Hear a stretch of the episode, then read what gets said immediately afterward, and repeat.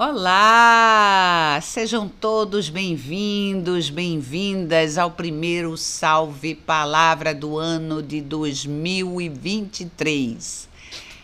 Eu sou Bernadette Bruto e sempre trago neste canal dicas de expressão poética e principalmente divulgação de escritores e escritoras contemporâneos. Iniciamos a nossa programação deste ano com um salve palavra especial com a leitura do livro Gena, a menina que amava livros, a história que Lobato não contou, de autoria de Salete Rego Barros. É um livro que serve para toda a família e estando de férias, você pode escutar em qualquer lugar essa história seja numa rede, na praia, no campo, em pé, lavando os pratos, deitada. Você pode apreciar essa bela história de Salete Rego Barros. Salve palavra!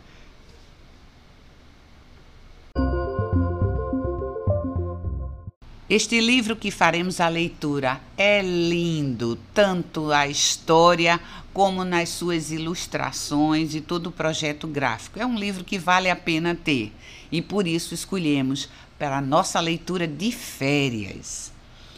Antes da gente passar para a leitura, conheceremos a autora do livro, Salete Rego Barros, e o ilustrador Ricardo Cunha Melo.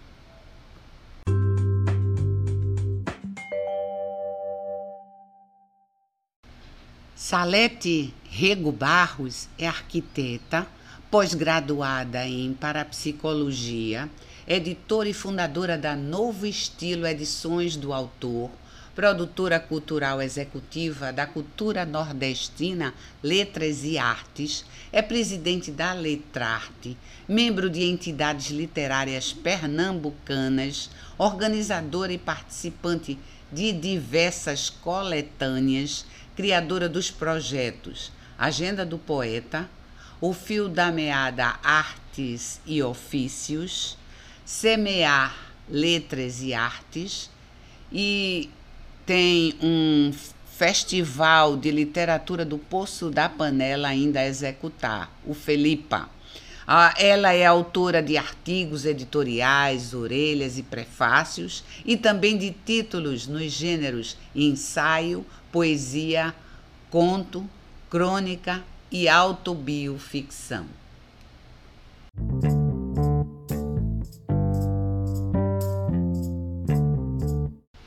As ilustrações do livro foram produzidas por Ricardo Cunha Melo, que é artista plástico, arte educador, cartunista, ilustrador e escultor. Ele ilustra livros didáticos e paradidáticos, como também livros infanto-juvenis, romances, contos, poemas e cordéis. A capa do livro que vem no, na frente do nosso programa, vocês podem ver como é a qualidade do ilustrador e qualquer contato com ele vocês podem fazer através do WhatsApp no 81 9834 9868.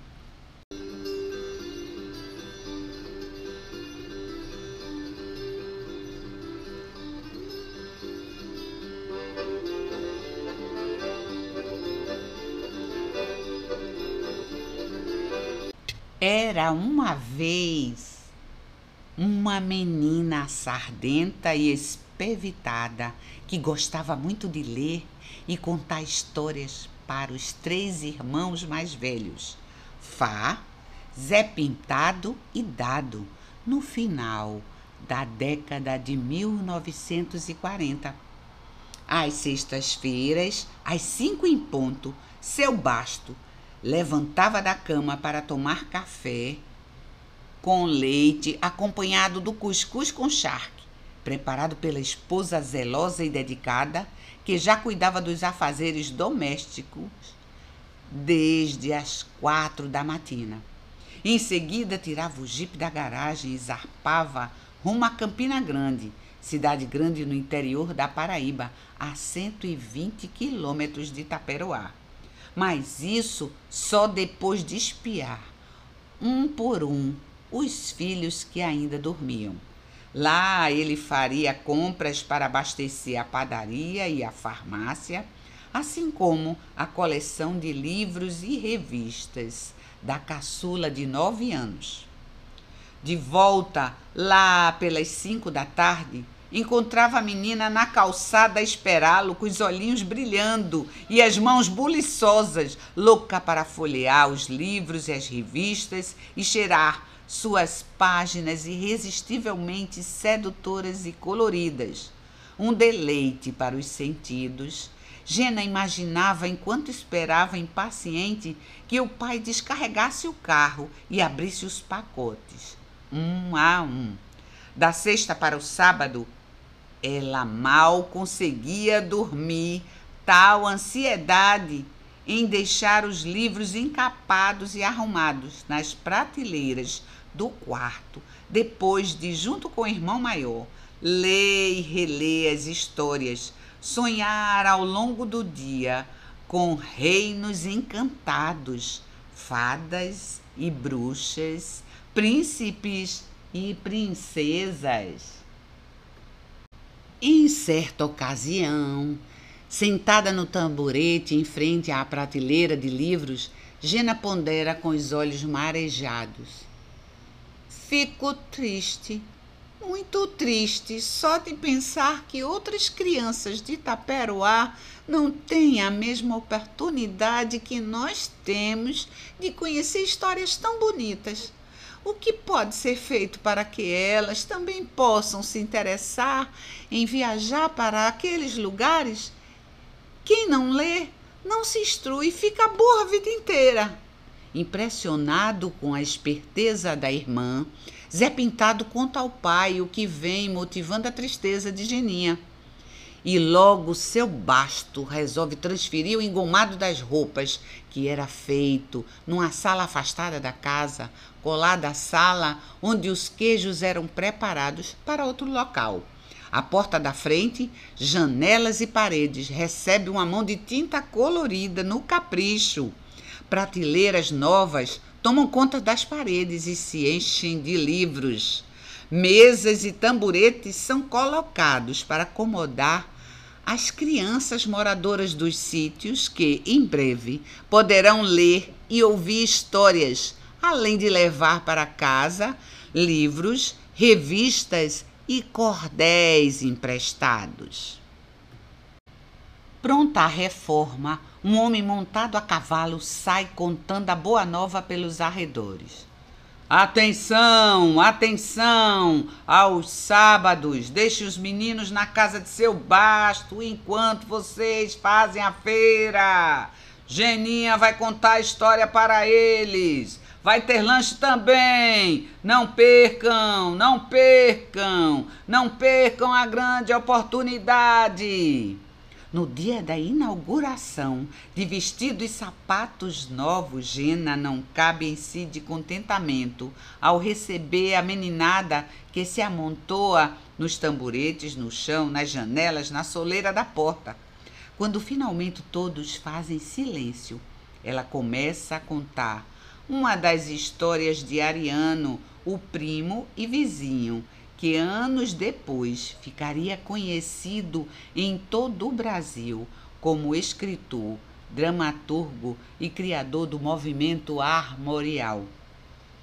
A menina gesticula, arregala os olhos, finge surpresa, dá umas paradinhas estratégicas causando suspense, só para quando tia Nastácia e sua mãe entram com as bandejas para fazer a distribuição do ponche de maracujá, bolo de bacia e pão com ovo.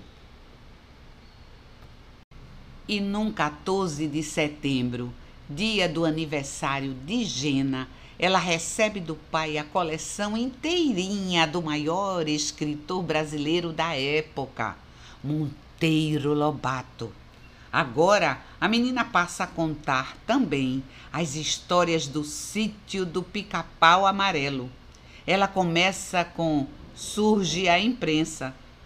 De olhos arregalados, a plateia fica sabendo que, no Ocidente, em 1440, um alemão chamado Gutenberg inventou a tipografia ao esculpir em madeira as letras do alfabeto, os tipos, uma a uma. Juntas, elas formavam as palavras, que eram meladas com tinta e comprimidas sobre o papel.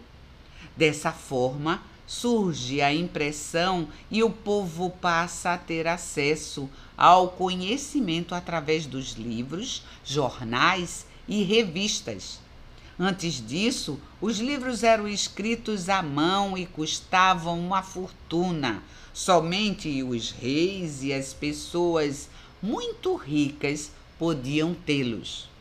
Também preferida era a história que falava de férias o mês de abril, o melhor mês do ano, nem frio nem quente, nem chuvoso nem seco, o mês de férias de lagarto, sem fazer nada, todos no sítio cochilavam como lagartos ao sol, vivendo simplesmente, gozando o prazer de viver.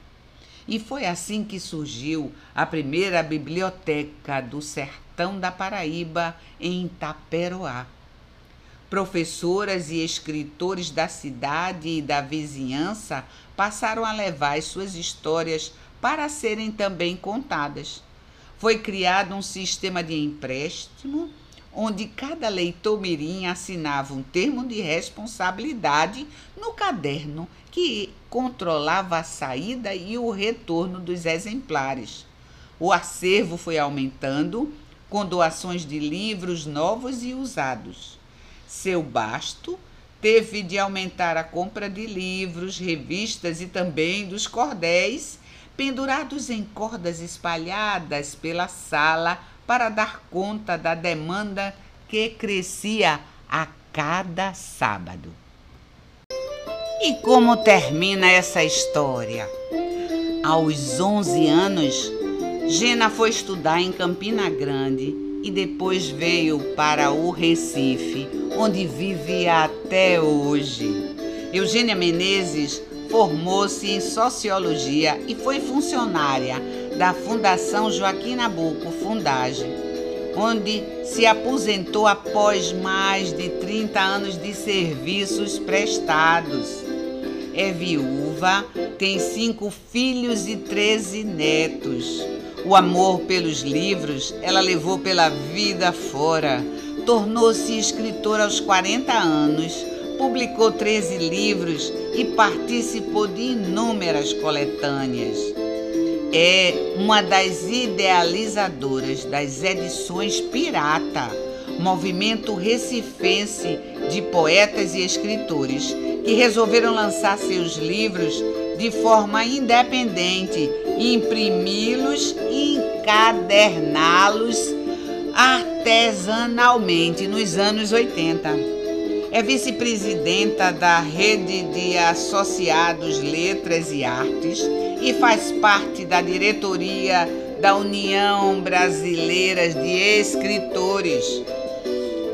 É membro do grupo Traço Freudiano Veredas Lacanianas Eugênia e seu primo Ivandro Costa Vilar fundaram o Centro de Cultura de Taperoá, Os Sertões, local de oficina de artes, estudos e pesquisas, cujos membros são os representantes das diversas linguagens artísticas do município, artistas, professores, gestores culturais e amigo das artes.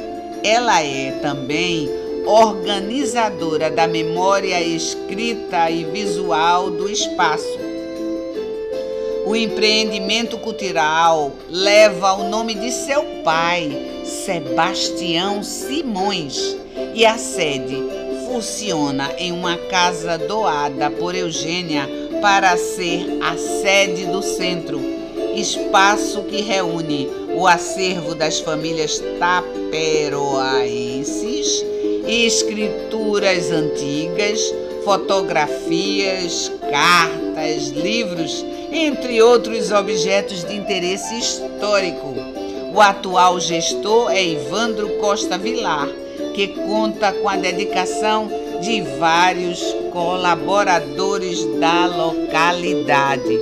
E assim vai tudo contando essa história que termina com dois dedos de prosa de Salete Rego Barros.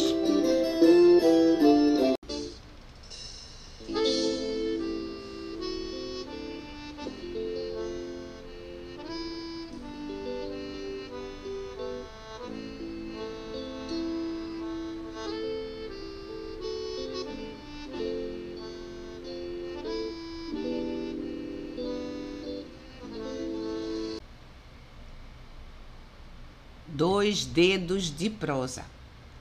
A história tem o poder de trazer o passado para o presente, para que possamos conhecê-lo e compreender valores, crenças, hábitos e costumes de nossos antepassados.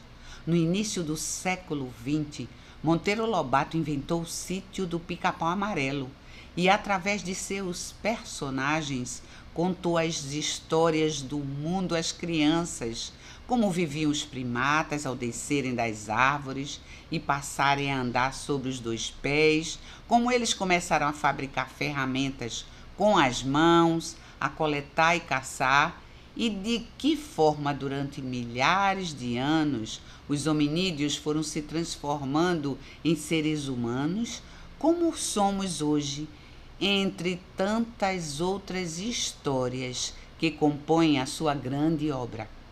Lobato nasceu em Taubaté, São Paulo, em 1882. Na década de 1940, ele já era um escritor reconhecido por tudo o que os seus escritos representavam para o entendimento dos fatos que influenciaram e ainda influenciam a sociedade atual.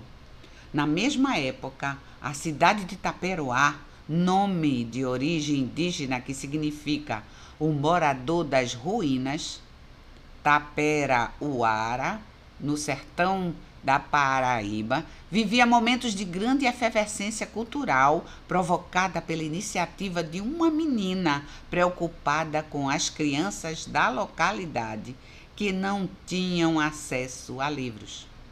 A escassez das chuvas, a terra rachada e as carcaças de animais atingidos pela seca faziam parte do cotidiano dos moradores da zona rural do município. Naquele momento, o conhecimento era de fundamental relevância para que o futuro daquelas crianças viesse a ser promissor. Famosa por ter sido palco do filme Alto da Compadecida e das gravações da série A Pedra do Reino, exibida na TV, ambas de autoria do paraibano Ariano Suassuna, o centro histórico da cidade é, hoje, reconhecido como patrimônio cultural imaterial da Paraíba. Destaca-se também no município a Fazenda Carnaúba, referência nacional em genética de caprinos, ovinos e bovinos, criação possível graças ao cultivo de lavouras xerófilas, plantas resistentes à seca, entre elas a palma forrageira. Aqui fica o registro da minha admiração pela menina, que certamente despertou a sede de conhecimento de muitas crianças sertanejas através da arte de contar histórias no dia em que é comemorado o aniversário do nascimento de Monteiro Lobato e o Dia Nacional do Livro Infantil, 18 de abril. Minha gratidão à trupe da cultura, Adriano Cabral, Bernadette Bruto, obrigada também, Salete, Coli Holanda, Tassiana e Vera Nóbrega, que tornaram possível as comemorações do 5 Abril de Monteiro Lobato da cultura nordestina e a Duda Menezes pela produção do vídeo Gena, a menina que amava livros. Salete Rego Barros. E é nessa pisada que vamos encerrando o programa, contando hoje a história do livro Gena, a menina que amava os livros, a história que Lobato não contou, de Salete Rego Barros.